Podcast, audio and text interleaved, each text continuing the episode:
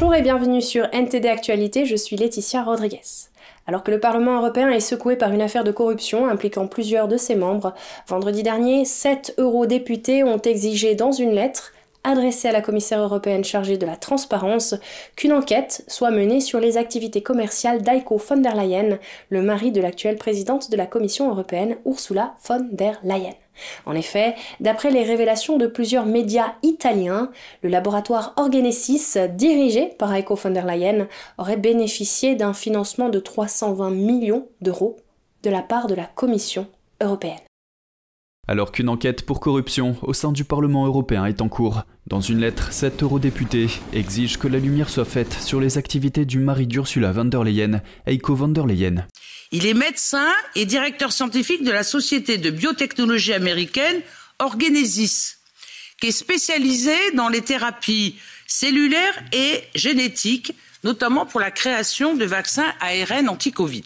Fin octobre, le courrier du soir révélait que la Commission européenne, dirigée par Ursula von der Leyen, avait financé à hauteur de plus de 320 millions d'euros un consortium dont Eiko von der Leyen était membre du comité de surveillance. Eiko von der Leyen avait alors démissionné du comité, mais dans une lettre, les sept députés ont noté un détail. Selon les médias italiens, même si M. van der Leyen a démissionné du comité de surveillance de la fondation, Orgenesis Italie SRL continue de faire partie du projet et recevoir des subventions à hauteur de 200 000 euros par an du plan italien de relance et de résilience. Ajoutons qu'Orgenesis et ses filiales européennes ne sont pas enregistrées dans le registre de transparence de l'Union européenne. Pour les sept eurodéputés, la question du conflit d'intérêts se pose donc légitimement.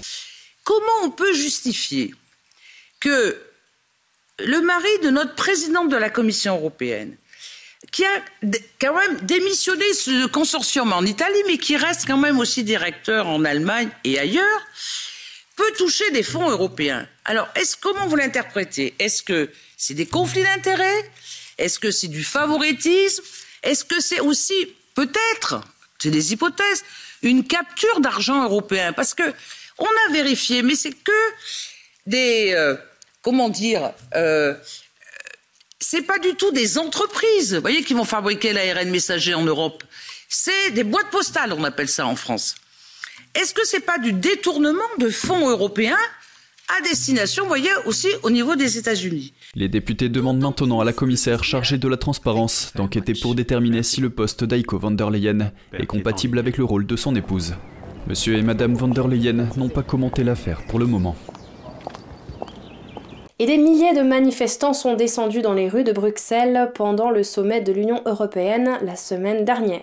Ils ont protesté contre la hausse du coût de la vie, les transports publics ont été perturbés. Selon la police de Bruxelles, plus de 16 000 personnes ont participé à la manifestation. Elle était organisée par les syndicats représentant de nombreux travailleurs du secteur public. Ils réclament de meilleurs salaires et de meilleures conditions de travail, alors que l'inflation augmente en Europe. Sur la banderole d'un manifestant, on pouvait lire Augmenter les salaires et les retraites. Et sur une autre, Les hausses des prix nous étranglent. Nous ne pouvons plus y faire face. Les prix du gaz et de l'électricité ont bondi à la suite de l'invasion de l'Ukraine par la Russie. L'inflation globale de la Belgique s'est élevée à plus de 10% en novembre, tandis que l'inflation des prix à la consommation dans l'ensemble de la zone euro se situe autour de 10%. Un manifestant a déclaré Si vous additionnez tout, vous devez choisir voyager, chauffer la maison ou manger. C'est quelque chose d'inconcevable en 2022. Et mercredi dernier, Pékin a rappelé six fonctionnaires consulaires chinois du Royaume-Uni. Cette décision a été prise après qu'un manifestant de Hong Kong a été traîné dans l'enceinte du consulat chinois de Manchester avant d'être battu. Le gouvernement britannique avait demandé à Pékin de lever l'immunité diplomatique de ces fonctionnaires chinois afin que la police puisse les interroger sur ce qui s'était réellement passé. Nous avons parlé au directeur de Hong Kong Watch, Benedict Rogers, qui affirme que le gouvernement aurait dû les déclarer immédiatement persona non grata. Bonjour Ben. La Chine a retiré six de ses diplomates du Royaume-Uni, dont le consul général, à la suite de l'agression d'un manifestant pro-démocratie au consulat chinois de Manchester. Les fonctionnaires étaient censés être interrogés par la police britannique après que le manifestant a été battu dans l'enceinte du consulat. Maintenant, ils ne peuvent plus être interrogés. Comment cette situation aurait-elle pu être évitée? Eh bien, je pense que le gouvernement britannique aurait dû agir beaucoup, beaucoup plus tôt. Il n'aurait pas fallu attendre de mois pour arriver à ce résultat. Il y a un problème, bien sûr, autour du fait qu'en tant que diplomate, ils ont l'immunité diplomatique. Et à moins que cette immunité ne soit levée par la Chine, ce qu'elle n'allait évidemment pas faire, il était plus difficile pour la police britannique de les interroger et certainement de les arrêter. Je pense donc que le gouvernement britannique aurait dû les déclarer persona non grata dans les jours qui ont suivi l'incident et les expulser du pays, car cela aurait au moins permis d'envoyer un message clair sur le fait que leur comportement est totalement inacceptable. Le gouvernement a traîné les pieds et s'est retranché derrière l'enquête de la police. Ils disent avoir donné à la Chine un délai pour lever l'immunité diplomatique afin qu'il puisse être interrogé. Mais tout le monde sait que la Chine n'aurait jamais fait cela. Et donc, ils auraient dû prendre une mesure beaucoup plus forte, beaucoup plus rapidement. Selon vous, quelle est la raison pour laquelle le gouvernement a traîné des pieds? Je pense qu'ils ont probablement essayé de trouver une sorte de solution pour sauver la face, qui montrerait qu'ils prennent le problème au sérieux et qu'ils font quelque chose, mais qui, en même temps, minimiserait l'embarras de Pékin. Et je pense qu'ils essayent toujours d'équilibrer ce défi et d'adopter une ligne plus forte tout en essayant de maintenir leurs relations commerciales et diplomatiques avec la Chine. Et donc, je pense qu'ils ont voulu éviter de mettre Pékin en colère. Cette attaque contre les manifestations pour Hong Kong qui se sont déroulées sur le sol britannique et le fait qu'un manifestant ait été traîné et battu dans l'enceinte du consulat chinois, qu'est-ce que cela montre en termes d'influence du Parti communiste chinois au Royaume-Uni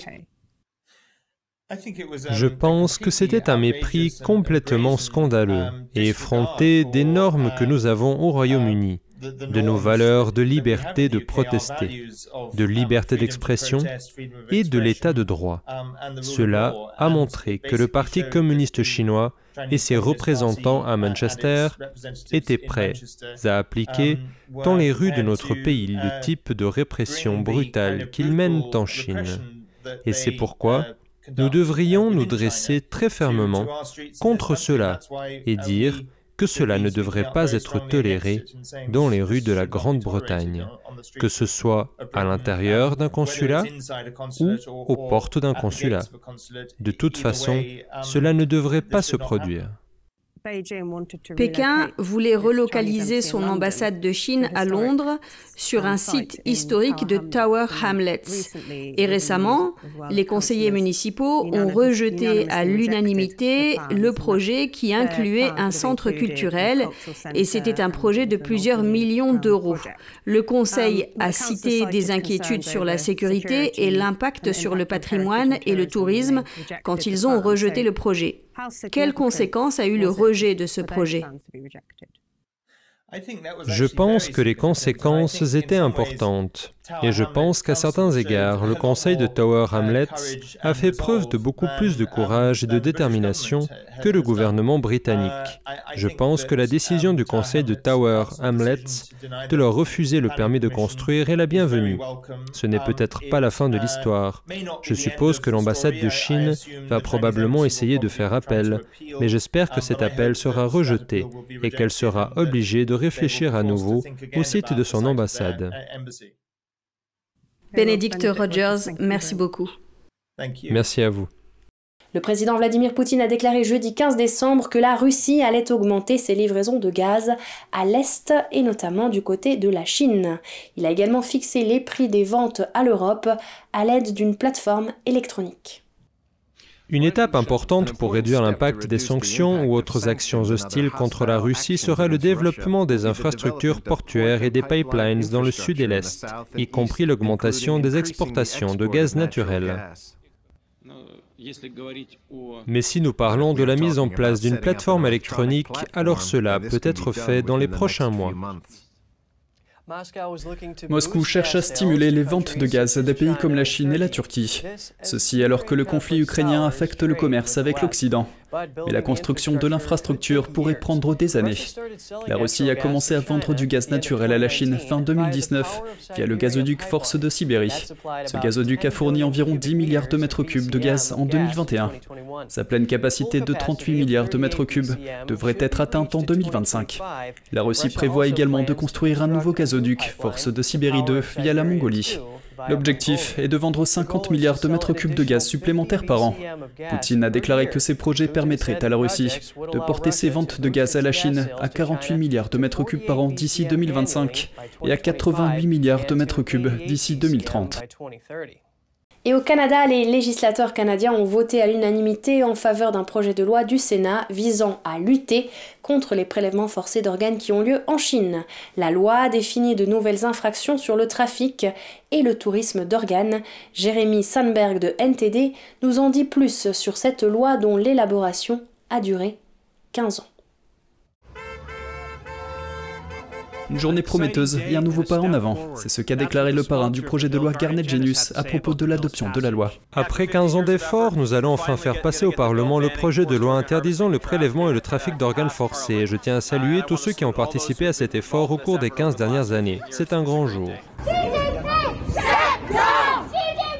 Le député aurait souhaité que le projet de loi soit adopté plus tôt, mais mieux vaut tard que jamais. Il dit que le vote de la loi est dû aux efforts d'un grand nombre de personnes et que la plus grande contribution a été celle de la société civile qui est allée chercher des signatures de pétition. Je veux rendre hommage bien sûr à David Kilgour et David Matas qui ont fait le travail initial de révéler au grand jour tout ce qui se passe en Chine avec les prélèvements forcés d'organes et le trafic. Et bien sûr, la communauté du Falun Gong a été très active dans les manifestations et les pétitions. Les députés tous partis confondus ont voté à l'unanimité en faveur du projet de loi, mais son adoption ne s'est pas faite du jour au lendemain. La première version du projet de loi a été proposée en 2008, après que de multiples versions d'une législation similaire n'ont pas abouti. Elle a finalement été adoptée. Les auteurs des projets de loi précédents disent avoir été inspirés par le travail de David Matas, avocat canadien spécialisé dans les droits de l'homme, et David Kilgour, ancien député décédé il y a quelques mois. Matas et Kilgour ont été des pionniers dans la dénonciation et la lutte contre les crimes liés au prélèvement d'organes. Ils ont publié un rapport novateur en 2006 intitulé Bloody Harvest et un livre du même nom en 2009. Ils ont conclu que le Parti communiste chinois orchestrait le prélèvement forcé d'organes sur les pratiquants de Falun Gong à grande échelle, les tuant pour vendre les parties de leur corps à des fins lucratives. Le Falun Gong est une discipline de méditation et de spiritualité fondée sur les principes de vérité, compassion, tolérance. La persécution des pratiquants en Chine a commencé en 1999 et se poursuit aujourd'hui encore. Matas estime que la nouvelle législation permet de sauver des vies. Le député conservateur Michael Chang affirme qu'il est grand temps que le Canada prenne des mesures contre les régimes autoritaires étrangers, en particulier contre la Chine et que les approches précédentes adoptées par les démocraties occidentales pour les amener à améliorer les questions des droits de l'homme se sont avérées infructueuses. Ce qui s'est passé au cours des 30 dernières années avec l'élargissement et l'approfondissement des liens commerciaux et d'investissement, c'est que nous avons fourni à ces régimes autoritaires la richesse et la prospérité qu'ils utilisent maintenant pour renforcer leur autoritarisme. Selon Chong, le Canada doit prendre une position plus ferme sur la défense de valeurs comme la liberté, la démocratie, les droits de l'homme et la primauté du droit, et que cela commence localement en adoptant des mesures comme celle-ci. La loi érigera en infraction pénale le fait pour un citoyen canadien ou un résident permanent de se rendre à l'étranger pour recevoir un organe prélevé sur une personne qui n'a pas donné son consentement éclairé. Elle modifiera également la loi sur l'immigration et la protection des réfugiés afin de refuser l'accès au Canada à un résident permanent ou un ressortissant étranger qui s'est livré à des activités liées à cette pratique barbare. Jeremy Sandberg, NTD Actualité. Jeudi 15 décembre, Twitter a suspendu pour des raisons de sécurité les comptes de journalistes qui couvrent l'actualité de la plateforme de médias sociaux. Parmi eux, des reporters travaillant pour le New York Times, le Washington Post, CNN, Voice of America ainsi que d'autres médias. Voici ce qu'a dit Elon Musk lors d'une conférence Spaces de Twitter avec des journalistes. Comme je suis sûr que tous ceux qui ont été doxés seront d'accord, vous savez, montrer des informations en temps réel sur la localisation de quelqu'un est inapproprié et je pense que tout le monde dans ce sondage n'aimerait pas que cela leur soit fait. Et il n'y aura pas de distinction à l'avenir entre les journalistes, les soi-disant journalistes et les gens ordinaires. Tout le monde sera traité de la même manière. Vous n'êtes pas spécial parce que vous êtes journaliste. Pas de traitement de faveur. Vous doxez, vous êtes suspendu. Point final. La suspension soudaine des journalistes d'information fait suite à la décision de Musk mercredi 16 décembre d'interdire définitivement un compte appelé ElonJet, qui suivait automatiquement les vols de son jet privé en utilisant des données accessibles au public. Cela a également conduit Twitter à modifier ses règles pour tous les utilisateurs, afin d'interdire le partage de la localisation actuelle d'une autre personne sans son consentement. Les journalistes ont défendu leur action lors de la conférence Twitter Space, en affirmant que dans le cadre de leur reportage sur ElonJet, ils avaient posté des liens vers ce dernier. Mais Musk a déclaré que les liens vers ElonJet contenait sa position en temps réel, ce qui revient à la poster directement. Musk a tweeté jeudi, je cite, Me critiquer tout au long de la journée est tout à fait acceptable, mais doxer mon emplacement en temps réel et mettre en danger ma famille ne l'est pas. Et nous allons maintenant nous intéresser à l'histoire d'un Chinois de 30 ans et à la façon dont il est devenu, grâce à son compte Twitter, l'un des principaux vecteurs d'information lors des récentes manifestations qui ont eu lieu en Chine. Alors que les manifestations historiques de la Chine contre les restrictions Covid-19 ont éclaté fin novembre, un compte Twitter intitulé Teacher is not your teacher est devenu une sensation du jour au lendemain. L'homme qui se cache derrière ce compte a publié des détails et des images des manifestations dans toute la Chine contournant la censure en ligne de la Chine depuis son domicile en Italie. Même dans certaines petites villes et dans les quartiers locaux, les gens demandaient la levée des confinements. Des choses se sont passées bien au-delà de ce que nous avons vu. C'est juste que beaucoup de choses n'ont pas été rapportées. Les publications de Li ont largement touché une génération de jeunes Chinois férus de technologie. Ils utilisent des réseaux privés virtuels ou VPN pour contourner le grand pare-feu de la Chine et accéder à des contenus non censurés sur des plateformes interdites en Chine, comme Twitter et Instagram. Il explique qu'une grande partie de son contenu lui a été envoyé et qu'il recevait des milliers de messages par jour. Dans le passé, les Chinois n'étaient pas prêts à s'exprimer, car ils savaient que c'était très dangereux. Par exemple, lorsque vous tapez le nom de certaines personnes en ligne, vous êtes interrogé par la police. Cette fois-ci, nous avons vu de nombreuses personnes scander devant la police. Tous les griefs qui ont été réprimés pendant si longtemps poussent également les gens à s'exprimer. Li est un peintre et un ancien professeur d'art de la province d'Anhui, dans l'est de la Chine. Il explique qu'au plus fort des manifestations, il publiait des messages à quelques minutes d'intervalle et n'avait parfois que deux heures de sommeil par nuit. Le nombre de ses abonnés est passé de 140 000 à la mi-novembre à plus de 860 000 aujourd'hui. Ce conte est devenu un symbole de la quête de la liberté d'expression du peuple chinois. Il représente les choses que nous devons savoir et les choses que nous voulons savoir. Il représente notre droit de savoir. Les protestations ont mené à l'assouplissement récent des restrictions Covid-19 en Chine. Certains ont également appelé le régime communiste chinois au pouvoir et son dirigeant Xi Jinping à démissionner. Les manifestations se sont calmées dans un contexte de forte présence policière, certains manifestants ayant été arrêtés. Le ministère chinois des Affaires étrangères a déclaré que les droits et libertés devaient être exercés dans le respect de la loi. Selon Li, ses efforts l'ont rendu vulnérable. Il a reçu des menaces de mort et sa famille a été interrogée par la police. La chose la plus importante n'est pas ma vie, mais la sécurité de ce compte.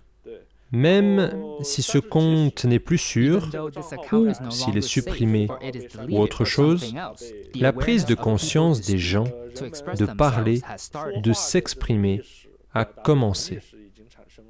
Il ajoute qu'en Chine, maintenant que les mesures de confinement ont été levées, les gens peuvent rentrer chez eux, mais pas lui. Pour l'instant, je suis une personne sans avenir. Malgré cela, il se dit déterminé à continuer. L'intelligence artificielle pourrait-elle détecter les armes à feu en utilisant des caméras de surveillance? L'objectif de l'expérience est d'empêcher les fusillades dans les écoles. Andrew Thomas de NTD nous en dit plus. Une décennie s'est écoulée depuis que 26 personnes sont mortes lors de la fusillade de masse à l'école primaire Sandy Hook de Newton dans le Connecticut. Cette tragédie a relancé le débat dans tout le pays sur la santé mentale, le contrôle des armes à feu et la sécurité dans les écoles. Omnilert affirme que sa nouvelle IA pourrait apporter une partie de la solution. Notre intelligence artificielle reconnaît la présence d'une menace de tir actif via les caméras de sécurité.